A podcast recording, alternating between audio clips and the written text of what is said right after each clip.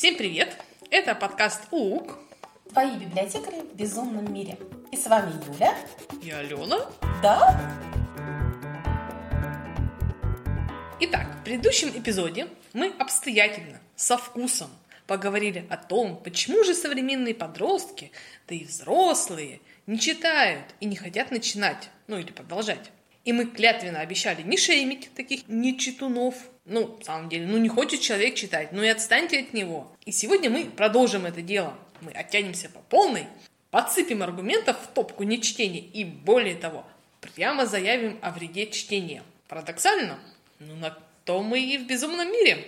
Мы очень давно подбирались к этому разговору. Насколько я помню, еще в сценариях первого сезона э, закладывалась такая тема. И я точно помню, что ты ее предлагала, правда, без особых помет, объяснений и так далее.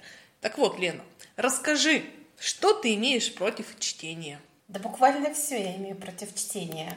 Э, чтение испортило мою жизнь. Примите это мое громкое заявление. Ну вот смотри, читала я, значит, читала, всю жизнь читала, долго, с юных лет, с кайфом таким.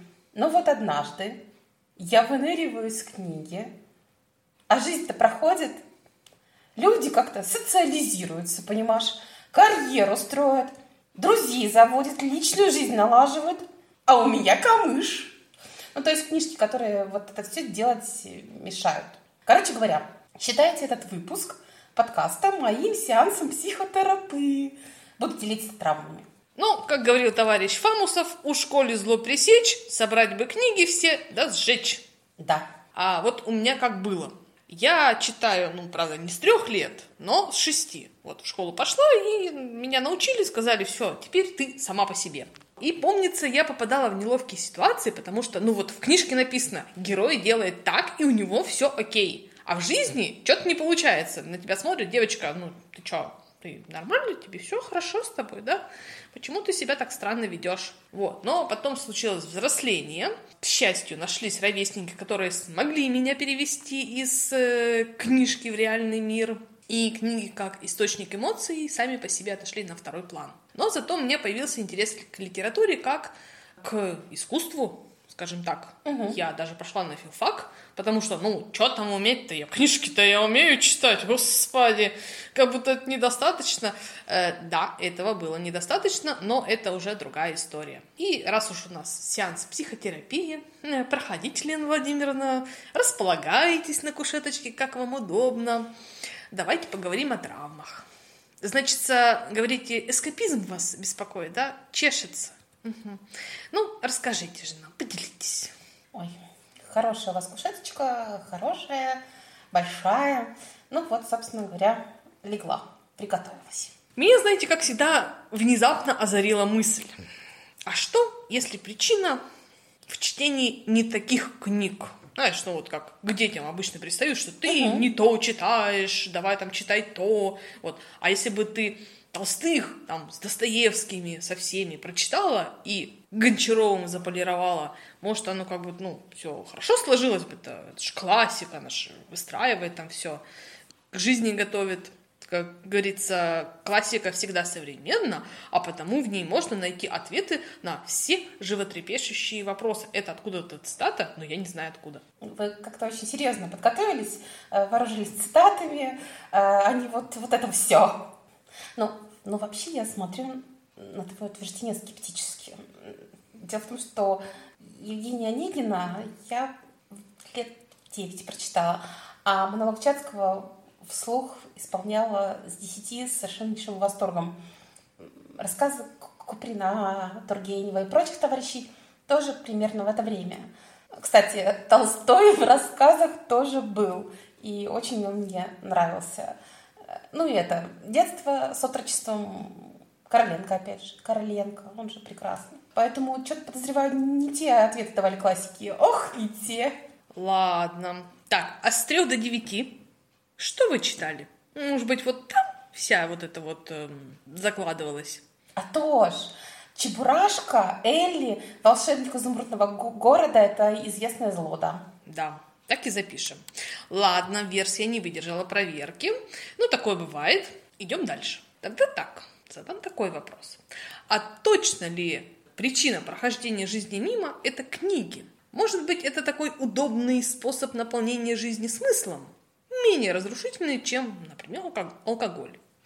Потому что есть мнение, что хобби – это то, на что мы тратим свои ресурсы.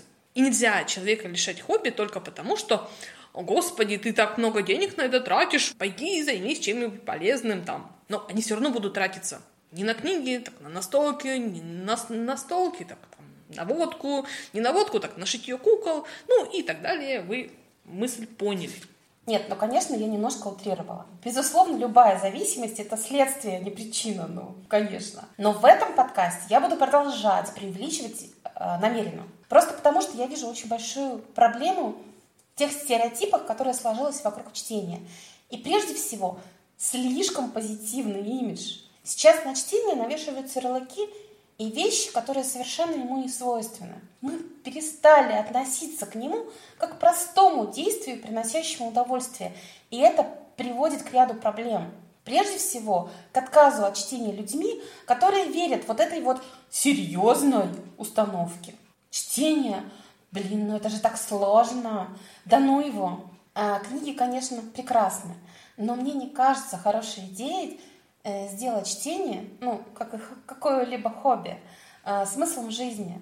В этом случае это уход от проблем, которые, как не отодвигай, как не прячься в нереальные миры, догонят и долбанут.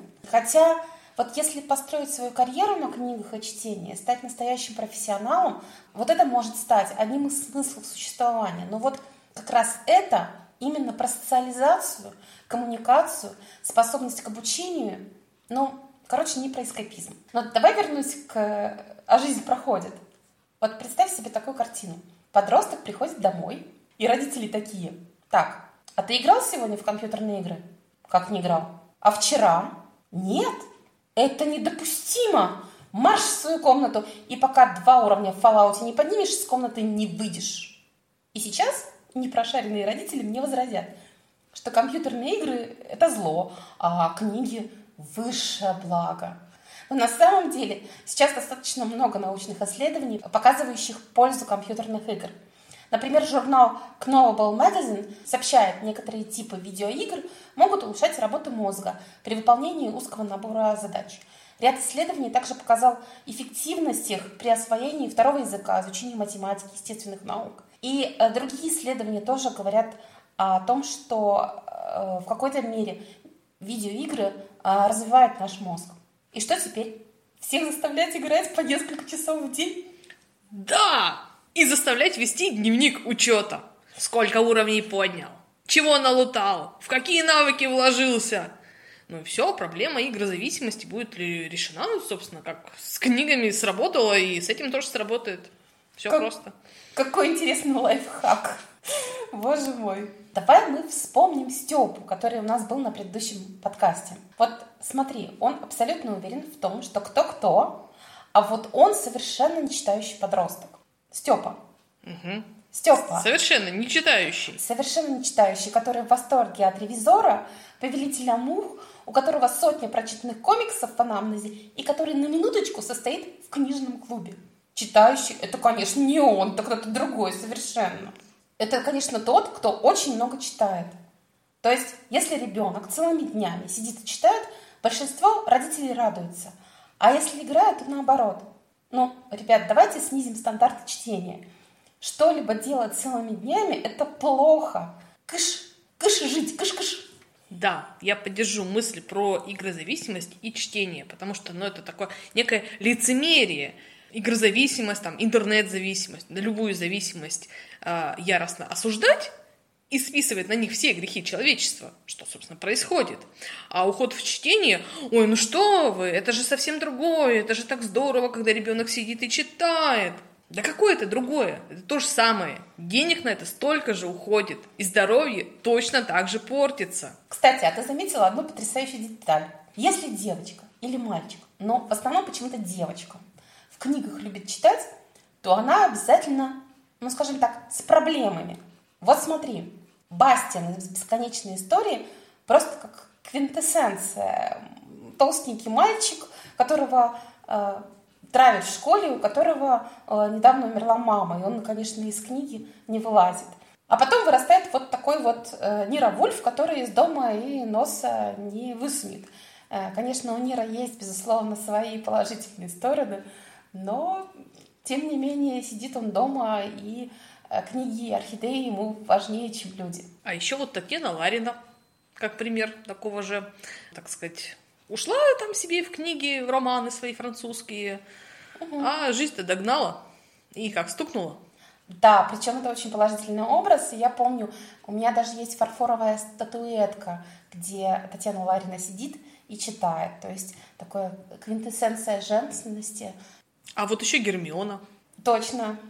Тоже человек, который очень любит книги. И на самом деле, если мальчишки не попались такие, э, какие попались, а, тоже, в общем-то, а, с проблемами, и что Рон, что Гарри – было бы все, наверное, не очень хорошо. Потому что Гермиона тоже не очень умеет социализироваться. Она умеет в знании, но не умеет э, немножко слышать э, других вокруг. А если писателю нужно сделать из героя или героини тихоню, то, конечно, нет ничего лучше, чем вручить ему в руки кипы книг. Держите, мол. Читает, ну вот, значит, тихоня. Значит, задрот с проблемами. И вот это все. Вот сколько разных ромфантов – романов для попаданцев на этом построена. Такая скромная библиотекарша, серая мышка попадает в другой мир, и вдруг оказывается... Она все может! Она вообще властелин вселенной. И все мужчины падают к ее ногам. А в подростковой литературе тоже это очень часто используется. И даже классика зачастую завязана на этих шаблонах. А потом да, действительно, писатель выталкивает этих не умеющих общаться героев в мир через тернии, так сказать, к нормальной жизни. От книг этих проклятой подальше. Ну, то есть, Асфера знает, чтение зло. Да. А у меня снова теория. Наша любимая рубрика Юля и шапочки из фольги. Так вот, у меня теория в стиле Дэна Брауна. Вот в средние века книги же они были только там в монастырях, э, в каких-то собраниях особо знатных людей и читали их особо умные, а значит, возомнившие о себе и наверняка вступившие в нехорошие отношения с дьяволом. И оттуда пошло такое представление о том, что такие люди очень подозрительные, наверняка замышляют что-то нехорошее, и поэтому такой сюжетный поворот про читающего подростка, который добрые люди выхватывают из книжных вселенных, он расценивается как хороший и хэппи в целом. Твои теории всегда прекрасны укуренные прекрасные теории Юли, боже. Но я вернусь к своей мысли. Если ноосфера понимает, что постоянное чтение пользу не несет, а социализироваться надо, то вот откуда это? Чем больше читаешь, тем лучше. А? Я вот встречала такое объяснение, что чем больше человек читает, тем он интереснее как собеседник. И, соответственно, у него должно не возникать проблем в коммуникации. Но вот если он интересный собеседник, все же захотят с ним общаться. Что? Что? Это, это так не работает. Ну, я думаю, что дьявол, как всегда, в деталях. А, чем больше читаешь, ну, это же подразумевается, что ты читаешь правильные книги из правильных, одобренных списков. Массово обходишь за там 33 километра. Фуфу делаешь на нее. И таким образом вписываешься в такой некий снобический круг людей, а, которые утверждают, что чем больше читаешь, тем лучше. Ну, как бы вы на одной волне. И, соответственно, в этом круге вы уже можете беседовать. Там про Монтеня того же, там, или еще про чего-то. Вот. А в другом не сможешь. А, сейчас мне попался в руки по работе крайне интересный сборник «Инфраструктура чтения с позиции субъекта» очень умная книга, но написана очень хорошим языком, очень понятно. Вот. И в одной из статей авторы прямо говорят об этом же. О том, что для российской интеллигенции очень традиционна мысль о том, что если человек прочтет ряд нужных книг, то он изменится в лучшую, ну, конечно, по мнению интеллигенции, сторону.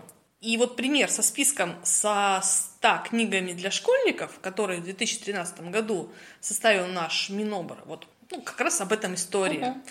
Мол, ты прочитаешь все 100 книг, и как станешь полноценным гражданином с полным культурным кодом, а, учитывая, что некоторые книги там не изданы, по-моему, были. Типа, Особенно эпосы. Да, якутский эпос, вот э, классная идея. Угу.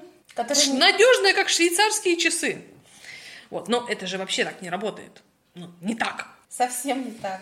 Но это очень интересная тема, которую мы разовьем э, в других наших выпусках. Обязательно. Кстати, возвращаясь к теме ноосферы и зла.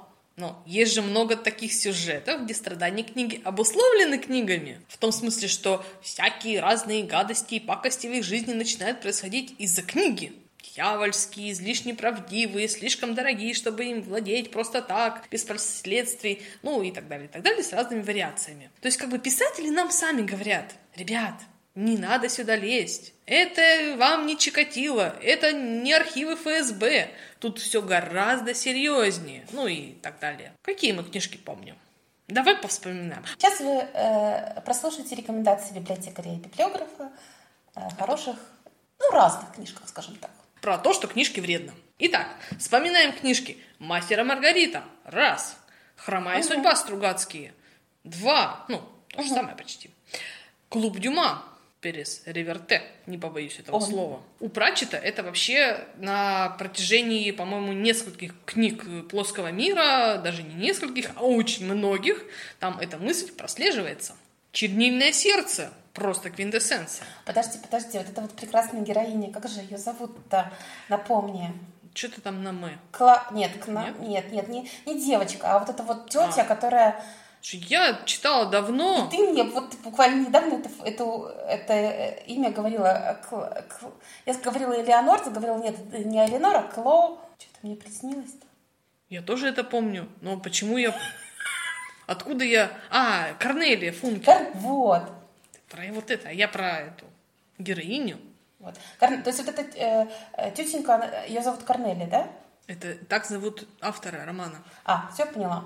А, подожди, а вот в «Чернильном сер- сердце», помнишь, вот эта вот женщина, я не помню ее имени, у которого у которой была огромная библиотека, да, и я вот я помню после приключений, она говорит такую фразу, что это такое с тобой? С каких это пор ты скучаешь по общению с людьми? Надо возвращаться домой, пока ты совсем не спятила. Это такое прекрасное, прям квинтэссенция нашего разговора. Очень ироничненько, очень. Но Корнелия Функе, она, да, она, она иногда в это умеет. Вот. Но я продолжу свой Давай. список большой. «Стезя смерти» нашей любимой Надежды Поповой и цикла «Конгрегация». И начинается с того, что возникает некая книга. «Гарри Поттер и принц Полукровка», в конце концов. Ты учебник имеешь в виду? Конечно. Там же вокруг него все вот это вот э, да. закрутилось. Поттер, как вы смеете обращать против меня, там, мои же знания, вот это все. Прекрасно, прекрасно. Хочу сказать хвалибельные слова Лайфлибу, потому что там я нашла список книги про книги, там книги, в которых действуют книги, Мгм. и нашла в них книгу, которую я читала точно, но я совершенно не помню, о чем она, но помню, что она была прикольная, в смысле клюквы. Она такая не развесистая, но прикольная. Мгм. Называется она «Цирк уродов». Разудалая клюква про агента ФБР Алекса Смирнова, который приходит к своей бабушке, и бабушка ему готовит борщ. Вот. Про что книга, вот хоть убей, не помню. И насколько она хороша, ну, в смысле качества, тоже не помню.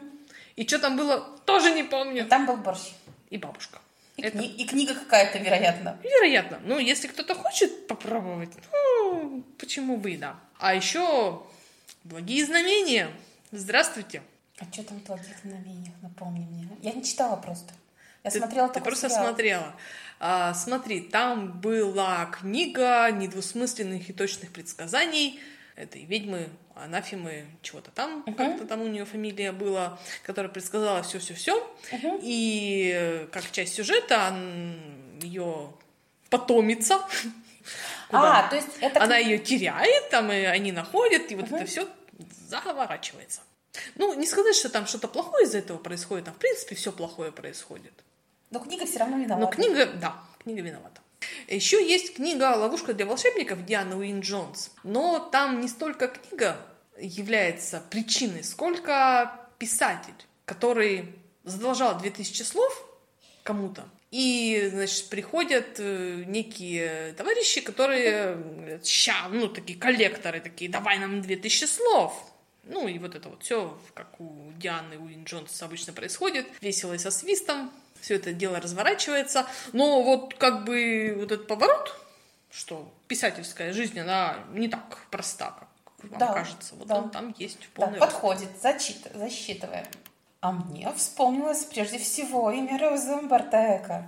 Там вот такими словами написано книги «Зло». Но А Эко врать не будет. Эко- Ой, он лучше знает. он лучше знает, да. Но мы не будем с вами спойлерить. Если вы вообще не читали а, «Имя Розы», то учтите, вам очень надо. Я помню, как я читала Макса Фрая книгу «Огненных страниц». Ну, у меня просто сердце разрывалось, когда я видела, что книга сделала с главным героем. А сделала она нехорошая. Я тоже помню, как я читала, и мне показалось, что этот, ну, эта повесть, она, наверное, самая ужасная, самая, самая страшная из всех. Хотя там, ну, были разные. Там какое-то Ну, отчаяние в ней просто. Да, да, вот обычно ты читаешь там, ну, чтобы повеселиться, там, сэра Макса, приключения, вот это все. А тут такое концентрация отчаяния.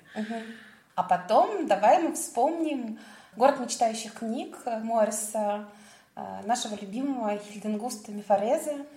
Э, Он же прекрасно бы жил дома, он, у него бы было все хорошо, но вот пришлось отправиться в путешествие в место, где чтение может ввергнуть в безумие, и где книги способны ранить, отравить, да что там, даже убить. И вот это тоже цитата. Тоже, понимаешь, подготовилась. Готовилась. Да, и это самая истинная правда. Это вам тоже надо, если вы не читали. Вот.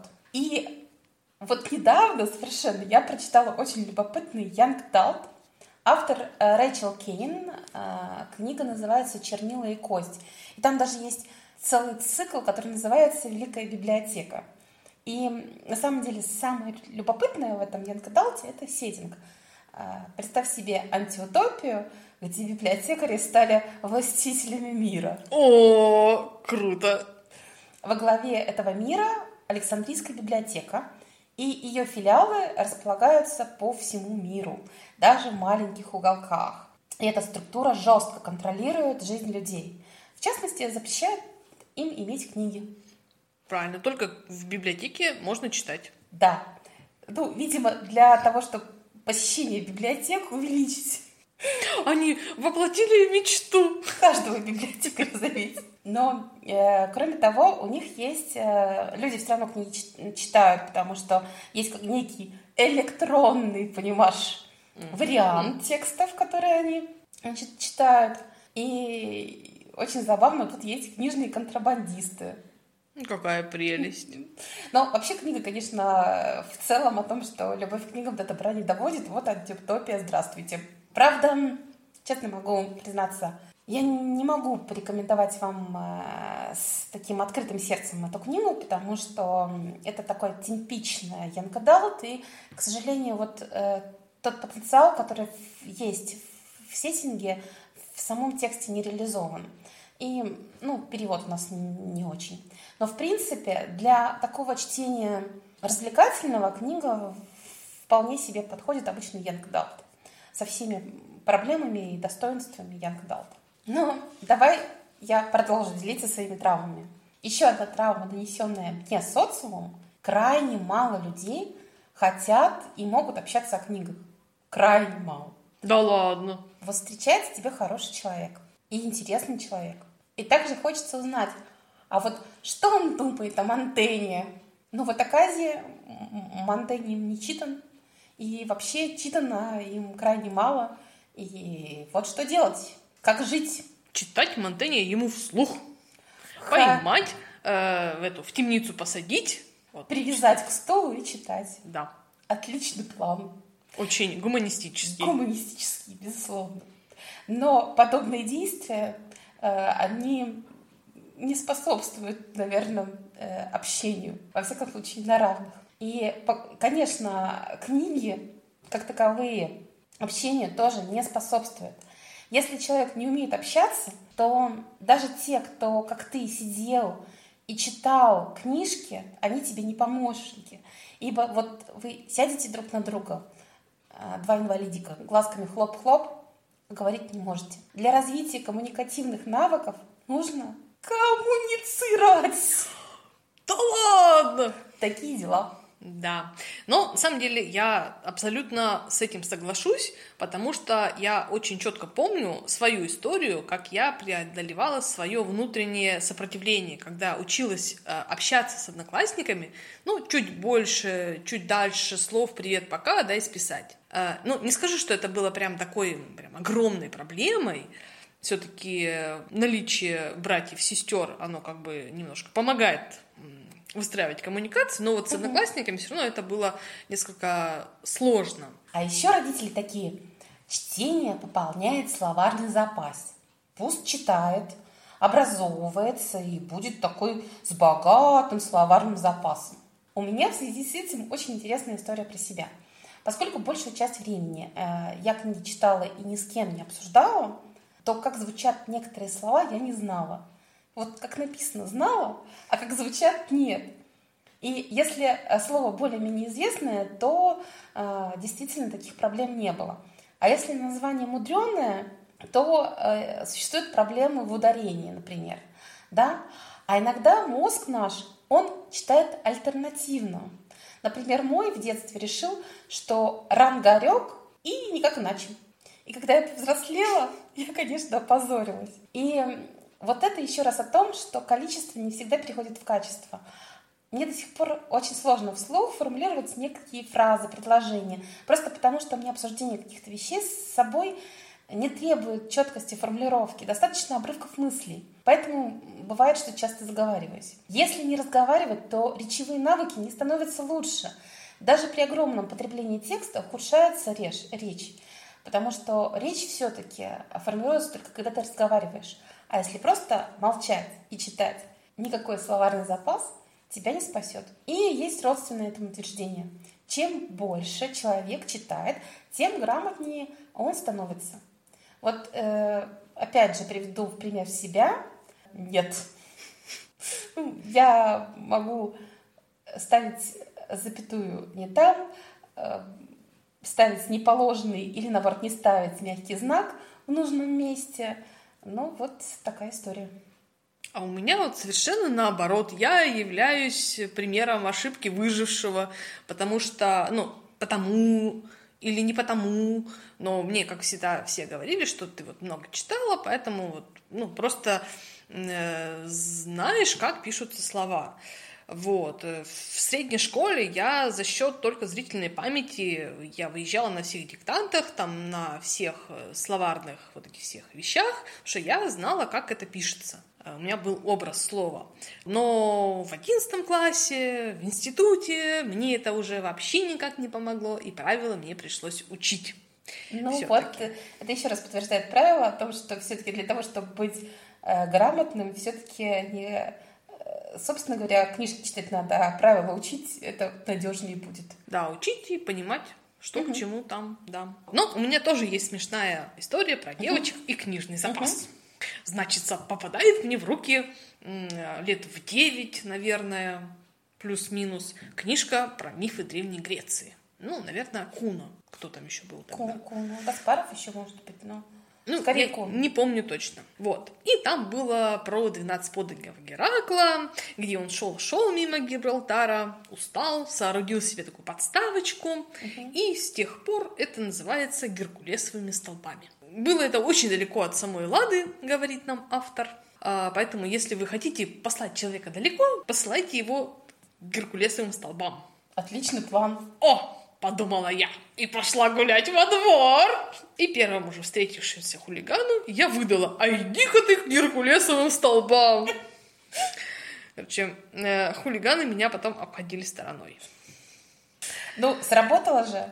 Ну, это были святые 90-е. На самом деле, нет, конечно, не святые. Тогда так можно было. Или, может быть, мне повезло, а кому-нибудь другому бы там прилетело по шапке и угу. что ты тут ходишь, умничаешь вообще, что ли? Мне кажется, современному поколению в этом плане легче. Потому что есть психотерапевты, которые проработают все, все вот эти болевые точечки. В конце концов, есть интернеты, в которых можно этот словарный запас, ну, не посредством языка, да, но хотя бы посредством э, выплескивания буквок на гладь интернета вот это все реализовать. Ну, хотя кто знает, интернет нынче уже не тот, что был в моем юности. у меня есть еще один вброс. Я считаю, что чтение испортило нашу цивилизацию. Потому что вот, ну, чтобы вот эти все буковочки, значочки читать фонетически, это же много ума не надо. Научился читать, и все, в путь. Записывай все, читай, соответственно, накапливай информацию. А вот если бы мы наши знания и чувства передавали музыкой, или там математикой с геометрией, вот тогда бы наступило всеобщее процветание, и проблем нынешних мы бы не знали. Или знали бы, но еще в большей степени. Ну, это вы что-то сейчас на умном сказали. Это потому что, когда я писала этот кусок, я во второй раз в жизни перечитала «Анафем», Нила Стивенсона, а там есть как раз кусок про то, что они общаются музыкой, этими песнопениями, uh-huh. и это, наверное, меня так впечатлило, что я вот это вот написала, да. Ну, да, Анафем для умных, это правда. Но мы его преодолели. Преодолели. Ничего не, ничего не поняли, но преодолели. Да, тоже очень хорошая книжка про то, что читать вовсе не обязательно, а можно просто, ну, просто быть умным. Уходите в научные монастыри. Да, вот. Но на самом деле это я немножко тут лукавлю, потому что мысль про то, что книга, что чтение испортило цивилизацию, эта мысль принадлежит Гюго.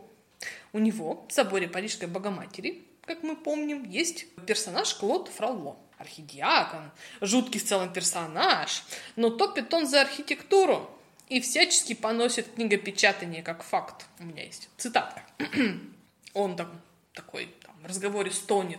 «Увы, увы, малое берет верх над великим. Один единственный зуб осиливает целую толщу. Нильская крыса убивает крокодила, меч рыба убивает кита, книга убьет здание». Пафос, да? Чувствуете? Пафос. Ну вот и что, как убила? Вроде ну, нет. Похоже. Вроде все живы, всем нормально. Ну, с другой стороны, это Гюго. Ему из 19 века таким виделся 15 век. Но вот что любопытно. Вы знали, что собор Парижской Богоматери был написан с целью спасти собор в первозданном виде? В 30-х годах 19 века он был ну, страшно мозолил парижанам глаза. Стоит такая вот дура посреди Парижа, понимаешь, не пройти, не проехать. Надо обновить его, сделать модным таким, стильным, молодежным, снести вообще. А год такой, не-не, ребят, посмотрите, как он прекрасен.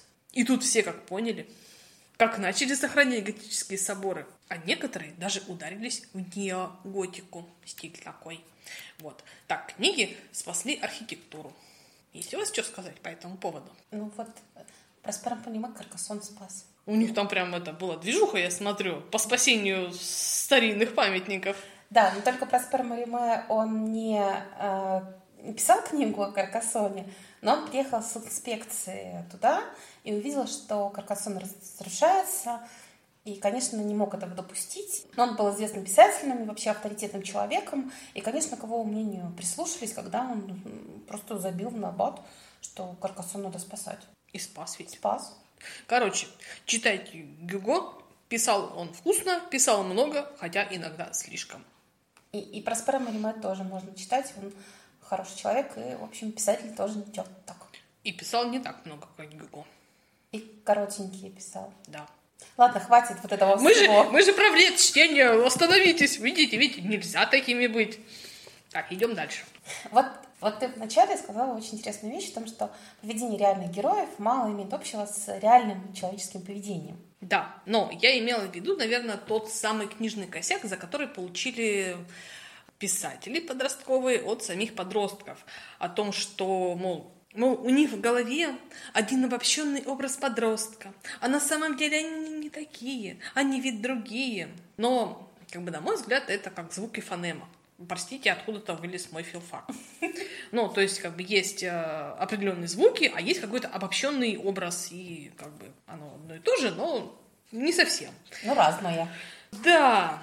И когда не очень общительный ребенок вычитывает из книг определенную картину мира, он пытается исследовать в жизни и очень удивляется, когда что-то идет не так. Это иногда бывает больно, но вообще это нормально, потому что жизнь она такая. Да, жизнь действительно подкидывает нам непростые задачки порой. Но постепенно с юных лет ты понимаешь, что жизнь нет для тебя сценария, что все будет хорошо, приятные, ну, зачастую лживые слова, и не стоит их брать за основу. Благородство не всегда побеждает. К девочкам не прискачет к принц на белом коне, и слава богу, на самом деле. Не существует главных и второстепенных героев и так далее. И если ребенку изначально родители дают установку, что счастье и удовлетворение в жизни не вокруг, а внутри его самого, то, конечно, ему проще взрослеть и справляться с какими-то ситуациями. Но ребенок, которому книга заменила разговор с родными, вот этого всего очень долго не понимает. Он не понимает, что то, что он считает истиной, зачастую литературный прием и переносит такие представления в реальную жизнь. Но вот вспомним Дон Кихота, который начитался рыцарских романов и пошел воевать с несуществующим.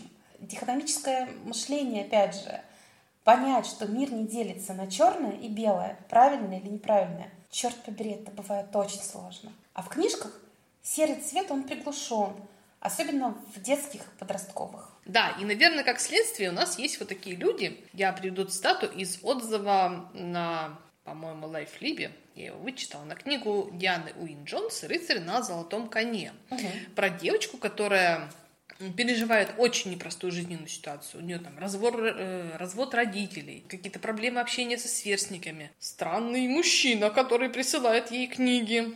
И она в эти книги уходит почти полностью, читает, читает, читает, то есть спасается в этих книжных мирах. И вот читательница, автор отзывы, она пишет, я бы не хотела, чтобы мой будущий ребенок такое прочитал. Я бы не хотела, чтобы у кого-то хотя бы просто была идея в голове, что родители могут быть такими, какие здесь у Полли. То есть я правильно поняла? Эта читательница предъявляет книги за то, что она слишком похожа на жизнь.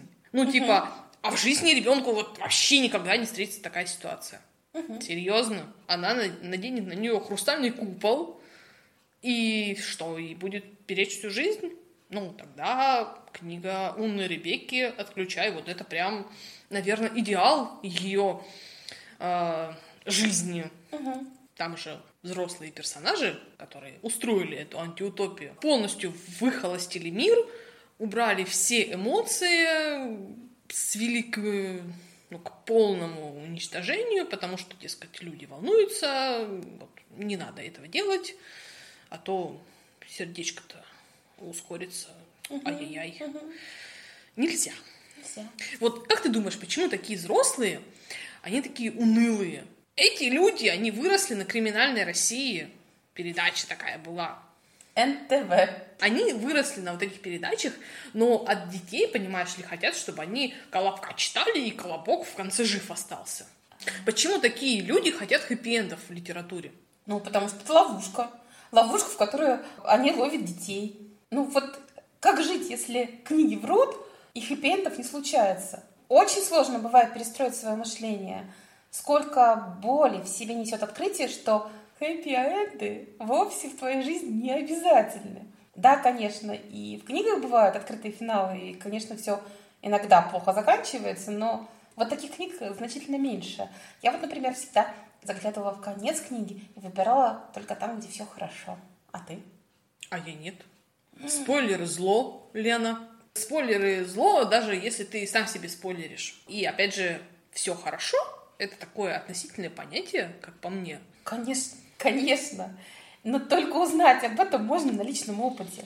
И прекрасно, если ты к этому открытию готов, или как минимум весь твой опыт книжный его не отрицает. А вот вернусь к родительнице той, которая отзыв написала.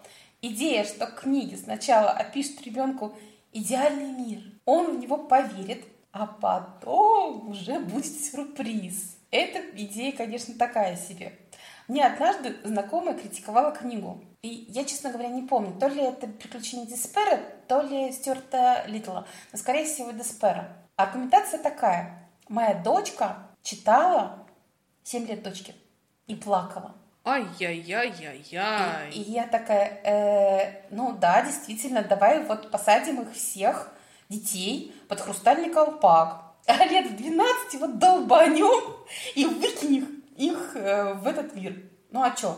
Вот мы страдали, пусть они страдают. А эмоции все пусть подавляют.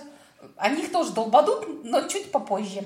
Ну, вот такая счастливая жизнь будет у наших деток. Чтобы, так сказать, на контрасте прочувствовали. Конечно, чтобы не скучали. Родители, вот вы правда серьезно хотите сделать своими детьми такое? Это же больно, внезапно разрушенные иллюзии. Ну вот почему бы не помочь ему взрослеть, узнавать про мир гармонично, не травмирующе? Ну вот как вам такая идея? Но мир, вот он ведь не гармоничный. Он ведь травмирует сам по себе, потому что это мир. Ну, наверное, сначала мир как-то исправить, потом написать про него, что он такой гармоничный. Вот и настанет всеобщее счастье. И возвращаемся к сеттингу Янка Далта, где библиотекари захватывают мир и делают его гармоничным. Надо почитать. Что там они наделали такого страшного? Чую, там не все так хорошо. Не, все. Ну что ж, у меня есть еще одна дурацкая цитата и еще один вброс. Юля, ее цитаты сегодня рулят. Да. Так вот, э, попалась мне цитата. Эту цитату очень любят библиотекари. Вот она. Люди, которые читают, всегда будут управлять теми, кто смотрит телевизор. А мне цитата эта кажется очень дурацкой из-за такой вот ее категоричности. Ну, прям-таки всегда. Да ладно. У нас есть целый Брэдбери на эту тему. Что с ним? Мы можем его считать устаревшим в плане восхваления чтения, поклонения книг, может быть, даже вредным? Зачем ты так? Отлично даешь вопрос. Я не могу Брэдбери считать вредным. Брэдбери хорош. Но к вот этой вот цитате у меня тоже есть свои претензии. Знаешь, тупую шутку в ТикТоке? А, молодой человек или девушка э, спрашивает у своих зрителей, помните, родители говорили нам, что если мы будем долго смотреть телевизор, мы отупеем. Походу не мы.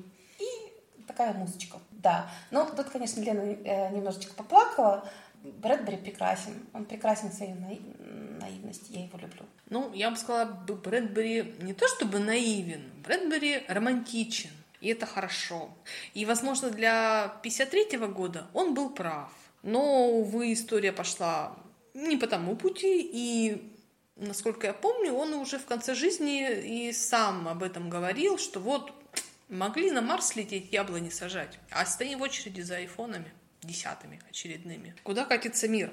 Ну и если так что откровенно говорить, то Брэдбери у себя в романе, он ведь э, тоже не про телевизор говорит. Uh-huh. Не телевизор обвиняет в том, что вот мир приходит к сжиганию книг.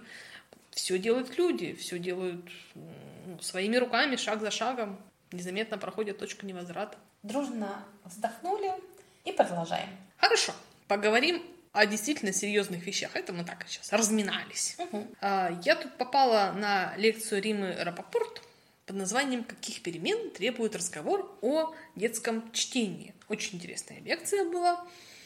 И она говорила о многих важных вещах, которые уже назрели. Я так понимаю, что она практикующий педагог и, собственно, ситуацию всю эту видит изнутри. И она говорила о том, что чтение вообще не самое главное в жизни. И если кого-то заставлять что-то делать, то с большой долей вероятности он возненавидит это все. А права читателей, они есть, и их надо соблюдать, и нельзя давить своей авторитарностью. И зрители задали вопрос, ну а как же все-таки приучить ребенка читать? И получили закономерный ответ. А зачем? Чтобы что? У меня был э, опыт проведения подобной лекции, ну скорее не лекции, скорее тренинга для мамочек. Идея была в том, чтобы собрать стереотипные представления о пользе чтения, э, разбить их и подвести к мысли о том, что все это может работать, но только если книга приносит удовольствие, а не скорбь и боль. Э, заставлять любить, вот, это, вот эта история просто не работает. Тогда я поразилась, что для многих мамочек книга – это инструмент замены родителя, когда ты от ребенка устал. Э, ну, действительно, мама, э, человек, она устает. И, конечно, ей хочется иногда, чтобы ребенок тихо посидел и почитал книгу. Но вот тут как раз получается первая травма. Мамы нет рядом. И это приводит к чувству одиночества. Тем не менее, книга, особенно современная детская книга, это как раз про общение и обсуждение. И процесс чтения наиболее привлекательный, когда ты можешь обсудить прочитанное. Ага, а потом, через 10 лет, эти же мамочки отбирают у ребенка книгу, потому что, ну, зрение вдруг испортилось. На уроке времени не хватает. Сидит, понимаешь, в своих книжках. Нет бы пошел на улицу, погулял, свежим воздухом подышал. И подросток вновь среди двух огней. Совсем бросить читать нельзя, заругают. И в книжные миры с головой ты тоже не уйдешь. Угу. Мир — это боль. И мне вдруг подумалось, мы обсуждаем чтение как некий процесс, который приносит, приносит, я сказала, удовольствие и все негативные последствия из этого. А как же люди, которым по долгу службы или учебы нужно читать много, нужно читать обязательно? Вот ты уже упомянула о таком способе обратить э, вред чтения на пользу. Но как им быть в такой ситуации? Вот им сразу за непригодность их списывать? Ну, вообще, очень странно выбирать себе профессию, которая тебе не нравится. Если тебе по э, долгу службы, учебы надо много читать, особенно ну, когда ты работаешь, да, по твоей работе тебе нужно много читать, ну, выбирай, логи, будет логично, а, что эту работу выбирали люди, которые читать любят. И будет совсем нелогично, чтобы выбирали люди, которые читать не любят. Ну а если выбрали последние, ну пусть страдают, это их выбор. Да, но вот у меня личная история есть на этот счет. Я люблю читать и продолжаю это делать, но в какой-то момент я перестала наслаждаться чтением потому что это было очень много обязательного чтения, которое ну, нельзя было пропустить. И был у меня такой период, что ну, не приносило удовольствия, все было там как бы тоскливо. И вот, знаешь, когда я начала снова наслаждаться чтением, где-то года через полтора после окончания университета. Угу. То есть мне понадобилось какое-то время, чтобы прийти в себя, осознать, что читать уже как бы ну, не обязательно в тех объемах, что не надо никуда бежать, не нужно осмысливать прочитанное, к семинарам готовиться. Просто можно взять книжку и прочитать для своего удовольствия. Или не читать ее. И что же я сделала, осознав этот факт? Я ввязалась в книжный челлендж с обязательным списком, там, 80 книг в год. Ну, смешно, конечно, по вашим меркам, Елена Владимировна, но да, было такое. Ну, я вот поразмышляв, я поняла, почему это произошло. Это отдельная тема для разговора. И вот сейчас я снова начинаю испытывать вот это вот давление, вот это вот эм, трудности в связи с накоплением книжного долга. Три книжных клуба, извините меня, книжные подгоны, свежак, который мне хочется прочитать. Это все как-то вот прям давит, давит, давит. Нет времени и нет, наверное, места чтобы сосредоточиться. Я могу тебе пустить э, все твои долги. Нет. Ты можешь просто не читать, допустим. А, да, могу, да. Ну вот, например, есть какой-то книжный клуб, какая-то книга ты чувствуешь, что вот эту книгу ты читать не хочешь, ну, не читай ты ее. Ты, если хочешь просто... А если Оля строго на меня посмотрит через Zoom и такая скажет... Но ты же знаешь, Олю, она всегда готова принять свои объятия людей, которые даже книгу не прочитали. Оля хорошая. Оля, Оля привет. Хорошая. Привет, Оля. Но это вот мы там вот сейчас это проработали эти травмы, но, допустим, мы это не проработали, у меня тут uh-huh. это, речь заготовлена, понимаешь, что ты не успеваешь. Вот, я хочу подвести к нас к следующему тематическому блоку. Чтение как социальная обязанность. Тут мы уже начинаем ковыряться в ранах наших. Только посмей сказать, что ничего такого страшного в том, что мир не вращается вокруг книги чтения нет. Ты обязан развиваться, ты обязан самосовершенствоваться. Если ты хочешь быть членом общества, приносить пользу, не просто место занимать, и разлагаться на плесени липовый мед. Так уж повело, что целые поколения, долгие столетия люди привыкли добывать знания из книг. Ну, потому что большую часть истории оно таки было. Там, ну, древние греки, они, конечно, по-другому думали, но кто их там помнит, кто их там знает. И у нас в голове четко стоит установка. Человек читающий равно человек умный. Лена, я знаю, что тебя аж разрывает по этому поводу. Не сдерживай себя, побомби. Мне сложно понять установку чтения как социальная обязанность, потому что мы сейчас практически весь подкаст говорит о том, что можно не читать, и ничего не будет. Прекрасно, если человек э, выбирает жизнь вместо того, чтобы уйти в какие-то книжные миры. Поэтому скажи нет социуму.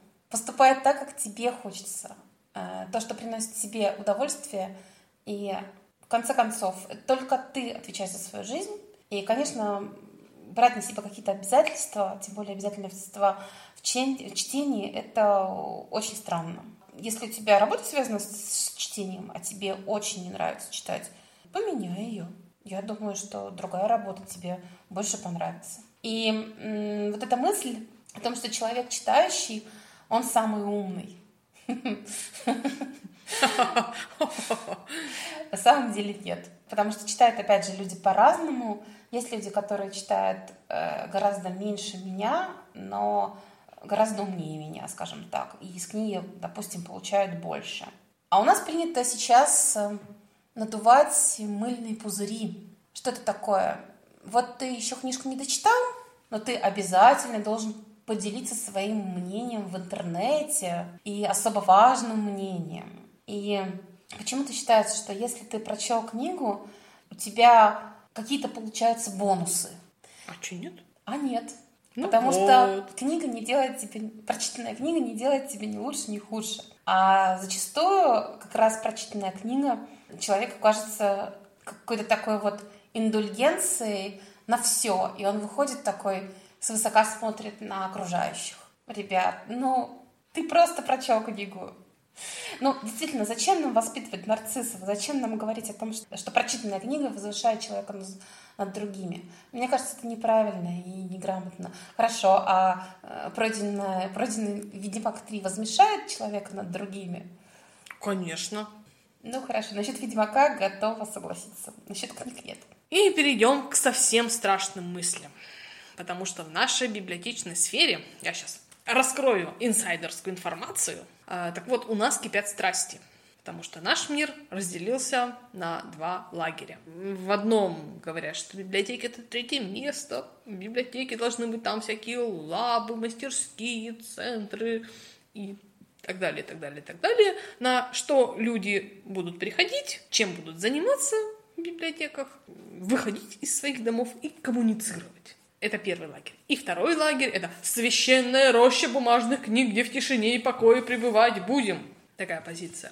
Но это было бы смешно, если бы не имело прямое отношение к нашему с вами, Елена Владимировна, будущему. У нас ведь в большинстве какое царит убеждение? Ты же библиотекарь.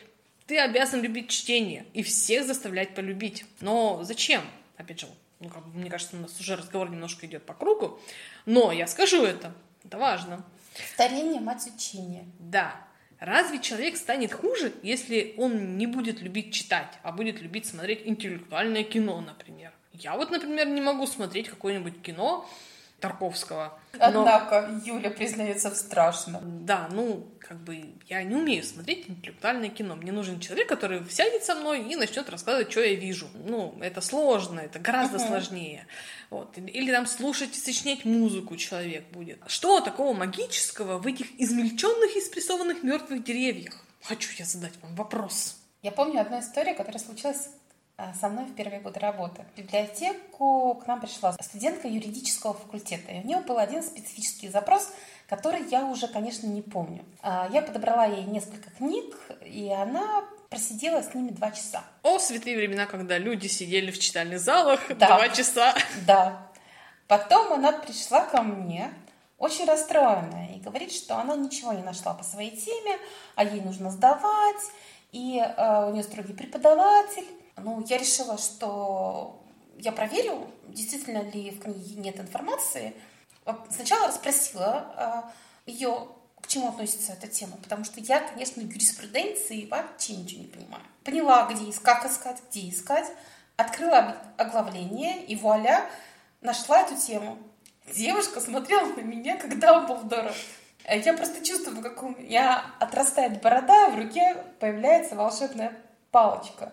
Представить, что она вот два часа просидела с этой книгой, и до информация не дошла, а тут раз, э, и Чертова ведьма, сжечь ее! вот примерно, да, так она на меня смотрела и задала вопрос, все ли книги э, в библиотеке я помню наизусть. То есть человек искренне посчитал, что я все книги в библиотеке прочла и на подкорку, конечно, занесла. Нет, говорю, я просто умею искать информацию. К чему это я? Библиотеку, чтобы качественно обслужить читателя, вовсе не обязательно любить читать и читать вообще. А, Он должен искать информацию. Чуть сложнее, конечно, с абонементом художественной литературы. Может ли человек, который работает на абонементе, с художественной литературой не читать книги? Ну, я думаю, что, наверное, может. Наверное, может, если он понимает, что нужно читателю, если он разбирается в жанре, в сериях книг, э, в представителях э, этой, э, да, писателях, а он понимает читателя с полуслова. Он умеет слушать других читателей, которые приносят, и хочется обсудить, как правило, что они прочитали, угу. и как бы правильный библиотекарь запомнит отзывы угу. об этом и да. сможет перенести эту информацию для другого читателя. Да, да. Наверное, не читающий библиотекарь это, в общем, не нонсенс. Но, как правило, такие специалисты как раз очень любят читать. Совпадение? Не думаю. Да, я так тоже однажды коллегу поражала. Приходил читатель такой за книжкой, и я ему так вот туда пойдешь, два шага налево, там верхняя полка, руку поднял, там девятая книга слева. Ну, читатель шел по моим указаниям, доставал книгу и уходил счастливый коллега рядом сидела такая, «А, ты все книги помнишь, где стоят? Ну, это как бы вообще не сверхспособность запомнить, где стоит книга, которую ты 10 минут назад туда поставил. Что я хочу сказать, Елена Владимировна? Я в последние годы пришла к читательско-правозащитной позиции. Я разрешила себе не читать. На самом деле это очень большое дело, которое снимает с плеч тяжелейший груз ответственности. Ну, я его тащила временами очень большой, по привычке с университетских времен, потому что, ну как же книжку прочитать, это не очень какой. И вот читатели приходят и спрашивают, а я ж не могу соврать, что я книжку не читала.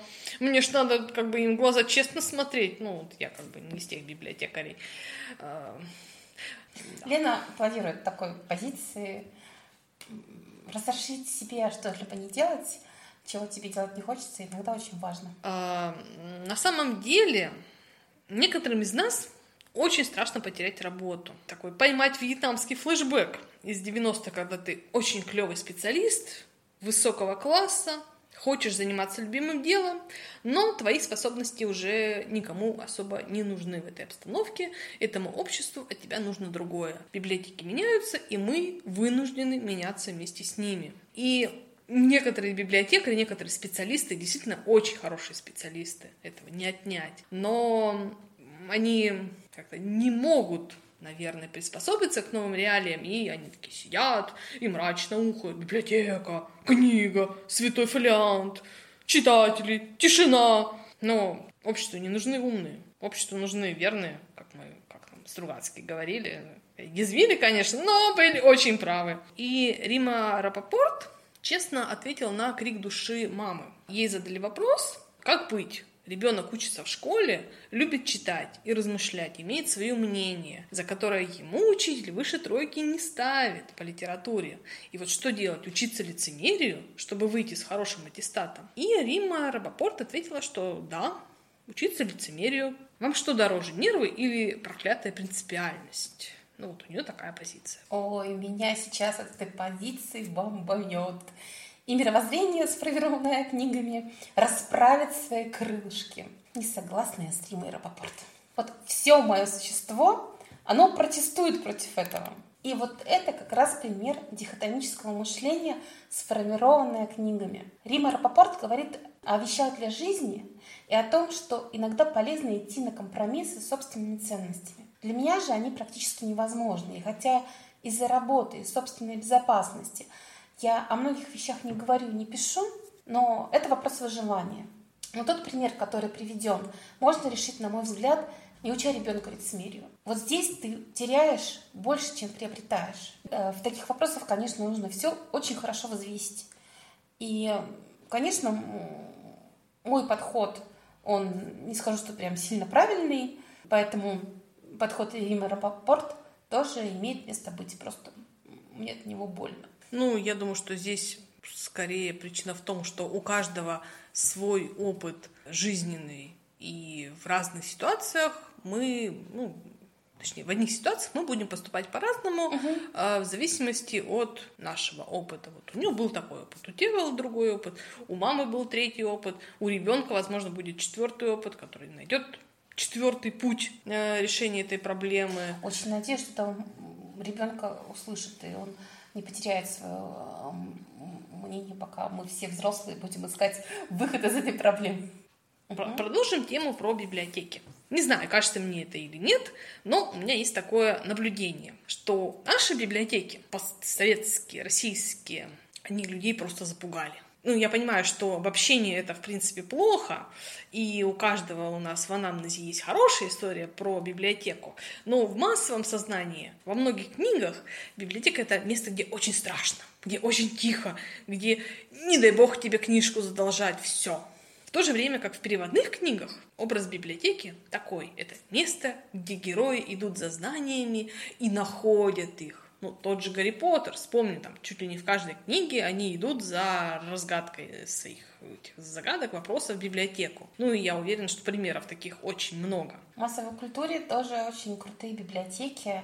В играх библиотеки показаны просто такими потрясающими вместилищами знаний, какими-то необыкновенными местами, куда очень хочется попасть, и ты там э, получаешь всякие ништяки, Библиотекари, опять же, очень крутые в играх. Но мне кажется, там они такие скорее средневеково-европейские собраниями книг.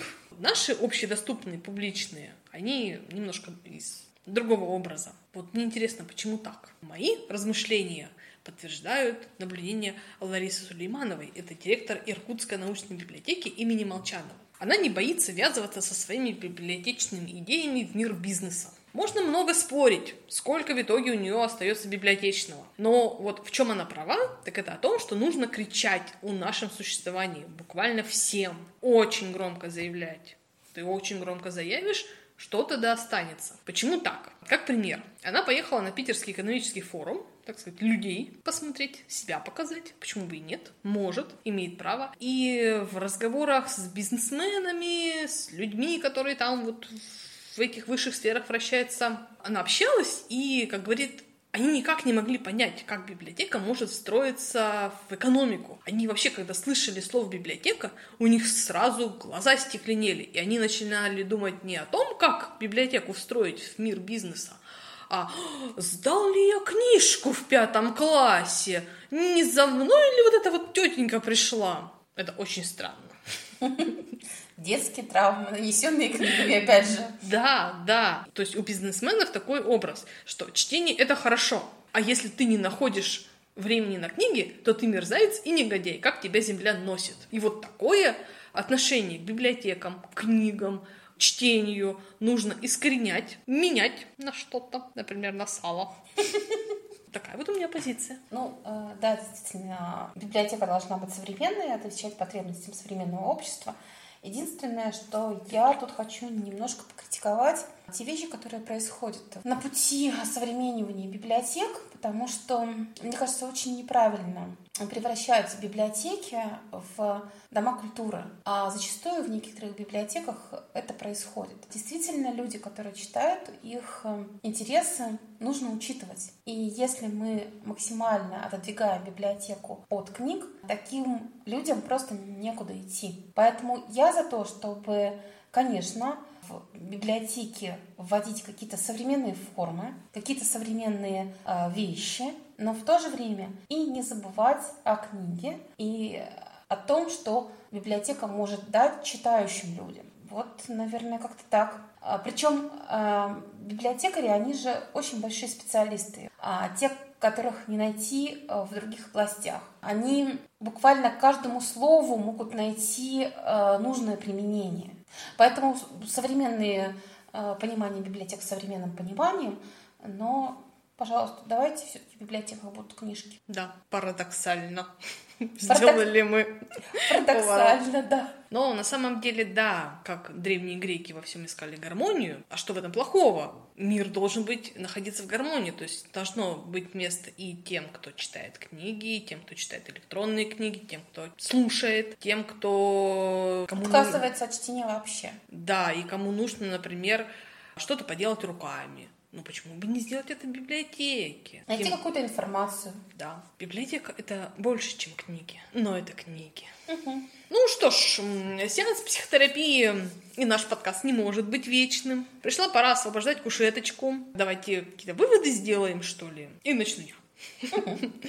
Давайте мы обратимся все-таки к книгам здорового человека и попробуем рассудить здраво. Потому что нам специалисты говорят, ну и мы сами грешим, что читать полезно. Как бы мы от этого не уходили, но определенная польза есть, потому что мы проживаем разные ситуации, которые в жизни нам пока не встретились, но мы уже будем к этому готовы. Встречались ли тебе книги, в которых герои замыкались в своих книжных мирах? Автор такой, вот, детки, вот так нужно выходить из этого клубка. Мне встретились буквально недавно две э, такие книги. Первая книга автора Шурт Кейпера «Пред какой-то». И э, на самом деле эта книга обманка, потому что в аннотации рассказывается о девочке, которая замкнулась э, в своих книгах и читает, читает, читает, читает, а потом ей приходится как раз выходить в мир. Э, на самом деле это действительно так, но это не главная тема книги. На самом деле это книга про политику и как э, политика строится, потому что девочки очень, она проходит очень интересные испытания. Не скажу, что книга на сто процентов увлекательна, но она, безусловно, содержит очень интересные мысли. И о том, что книги не заменят тебе те ситуации, с которыми ты сталкиваешься в реальной жизни, там, конечно, такой белой нитью проходит. А следующая книга, она совсем для маленьких. А, называется она «Хватит читать». Господи, какая прелесть! Да, и это книга про мышонка. Про мышонка, который все время читает. Читает, читает, читает, читает, читает, читает, читает, читает, читает, читает, читает, читает.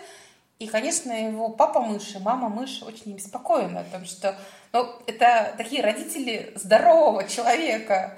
Они понимают, что мышонку нужно идти там развиваться, общаться, а он все время в книжке. И э, мышонок для того, чтобы им какие-то вещи доказать, как раз вот в этот мир выходит. И э, да, он потом возвращается э, к своим книгам, но уже с новым опытом и с новыми возможностями. Две прекрасные книги, которые очень можно прочитать по теме нашего подкаста. А, я в защиту книг, как бы это парадоксально не звучало в нашем подкасте, я приведу пример книги под названием «Не надейтесь избавиться от книг». Это сборник бесед двух европейских интеллектуалов – Умберто Эко – и Жан-Клод Карьер. Ну вот, они ведут беседу о книге как о предмете, забираясь в историю, рассуждая, беседуя. Ну, два умных чувака рассуждают очень здраво о всяких разных вещах. Собственно, хорошая книжка, которую я читала, когда она только вышла,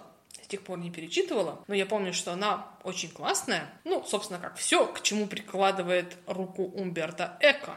Мне кажется, что мы и так наговорили на кучу-кучу-кучу выводов, и если Делайте наши... выводы сами.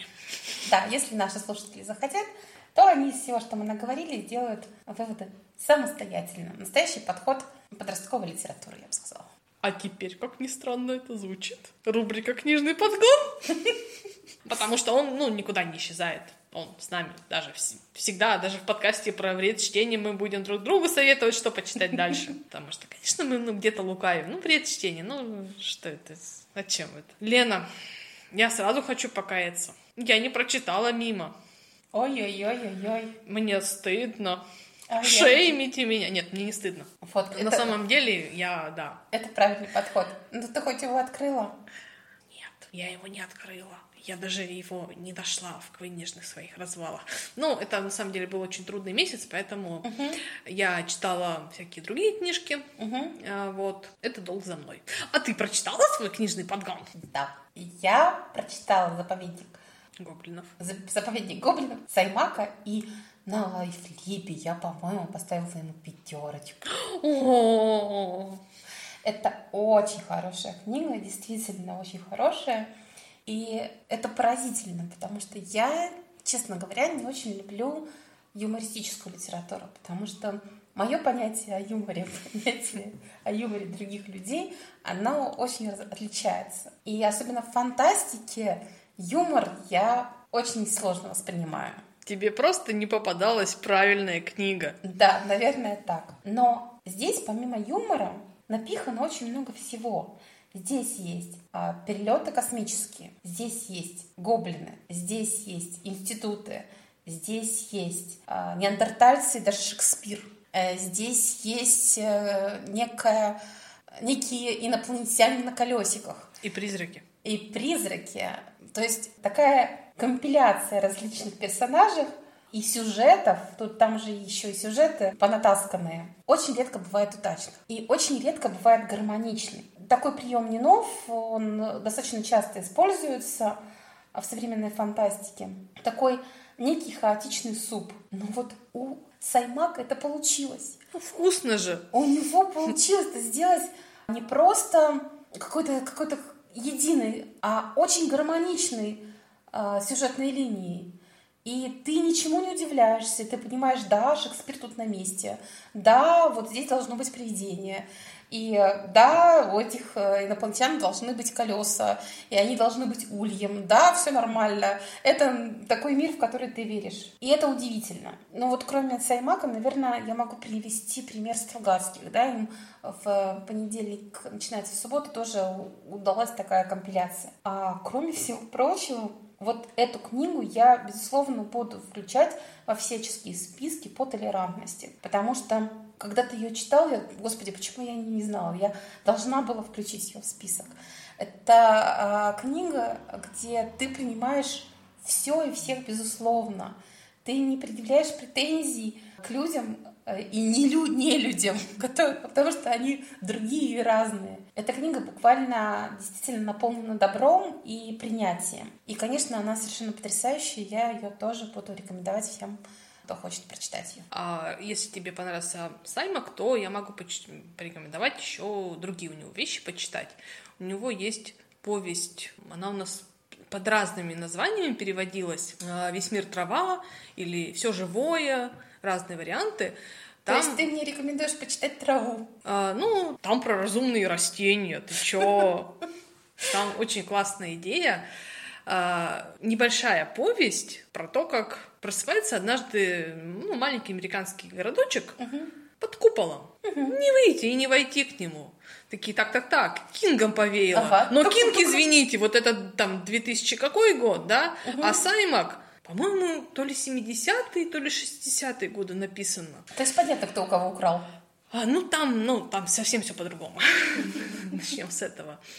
Вот. Тоже там такая развязка, которую, ну, никак не ожидаешь.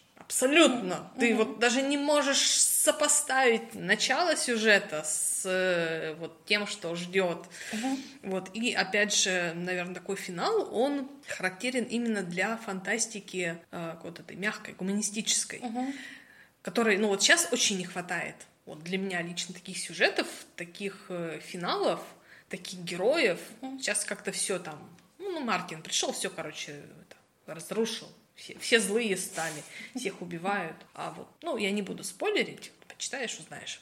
Лена, ты будешь читать Дарью Бабылеву «Наш двор». Мы знаем, что нам нравится этот автор. Она действительно чудесная. Она, вот есть у нее какой-то такой талант писать очень просто, очень простыми словами, очень простыми такими предложениями, и в то же время выдавать такую концентрацию смысла, такую концентрацию образов, что я вот как с первой, наверное, книги влюбилась в ее стиль, так вот до сих пор мне, ну, пока с ней осечек не было. Вот у нее, я не знаю, последняя эта книга или не последняя, но она точно из новых, роман «Наш двор». Хочется провести аналогию с вьюрками, но это все таки разные. Они очень разные вьюрки, они такие вот такие, а наш двор, он другой. Но... Ты объяснила, и сразу все понятно стало. Да, но ты прочитаешь, и, значит, что слушатели прочитают, они все же поймут, потому что здесь э, рассказов, э, рассказы отдельные о том, что происходит в нашем дворе, но они связаны вот этим местом. А некоторые герои в некоторых э, рассказах переходят, как-то там появляются на заднем фоне. Ну, я вообще вот люблю такие структуры у романов ли, или там у сборников, чтобы вот ловить этих героев где-то, а, промелькнули, а, вот там, я вот это читала, там было такое поподробнее. Но больше всего меня поразила одна вещь, о которой мы поговорим, когда мы будем говорить, что это такой спойлер будет. В общем, это сборник городских легенд. Да, городские легенды мы любим. Про мальчика, которого... Съели? Ну и съели тоже. Там много кого Отлично. кто ест. Отличная книга. Вот, да. прямо отличная, да. Ну, да, я ее тоже очень люблю. Дарью Баболеву. Я прочитала ну, практически все у него. Вот, кроме нашего двора, еще какой-то книги, которая в самом начале у нее. И там мне тоже очень нравится все у нее какой-то оригинальные мысли, оригинальный подход и умение совместить, наверное, популярную литературу с какими-то хорошими, интересными мыслями, важными. Так что спасибо тебе большое за подход. Обращайтесь. Угу. И я жажду узнать, что же мне еще в мою долговую книжку будет записано. А, но мы же сейчас а, сколько больше часа говорили о том, что читать это вредно. Поэтому мой подгон, он будет не книжный. Ну, то есть он будет, конечно, связан с книгами, но он будет не книжный. Помнишь, когда мы, у нас был подкаст о книжных клубах с Олей, вы сделали мне больно. Нет, не помню, но верю. Но я вам это расскажу сейчас, напомню. Вы сказали, что вы вообще не знаете, что такое бесконечная история, и ни книга, ни фильм вам неведомы, и вообще, что это такое, и с чем его едят, нет. Так вот, читать книгу «Бесконечная история» я тебе не подгоняю, но я тебе подгоняю смотреть фильм «Бесконечная история». И там есть две части. Первая часть и вторая, и вторая часть. Да они, в принципе, с друг другом не связаны. То есть это две отдельные истории. Конечно, фильм снят в 80-е годы с соответствующей графикой. И очень многие мне говорили о том, что вот когда тогда посмотрел, э, там, где-то в 90-е этот фильм, он произвел огромное впечатление и какой-то такой формирующий был. А сейчас люди, которые посмотрели, что он совсем не такой. Но попытайся погрузиться в эту атмосферу, попытайся найти себе внутреннюю читающую девочку, э, налей себе вкусного чаю, положи чего-нибудь вкусненькое, включи этот фильм и погрузись в бесконечную историю. Э, я очень надеюсь, что фильм тебе ну, понравится. Посмотрим. Посмотрим. Это очень оригинальный подгон. Я не ожидала такого. Но да, да. На, на кино я готова. На этом мы завершаем наш подкаст. Да. Хочется сказать, читайте книги, но мы говорили о вреде чтения. Это было бы странно, конечно. Я бы сказала, поступайте так, как хотите вы. Хотите, читайте. Не хотите, не читайте. Ради бога. Мы разрешили. Но кроме книг, если вы читаете, живите еще своей жизнью. Вот, наверное, так. И слушайте наш подкаст, и ждите следующего выпуска. Он будет огненный. огненный. Вот прям вообще огненный. Мы вам это обещаем. Ну что ж, а теперь всем пока. Пока-пока.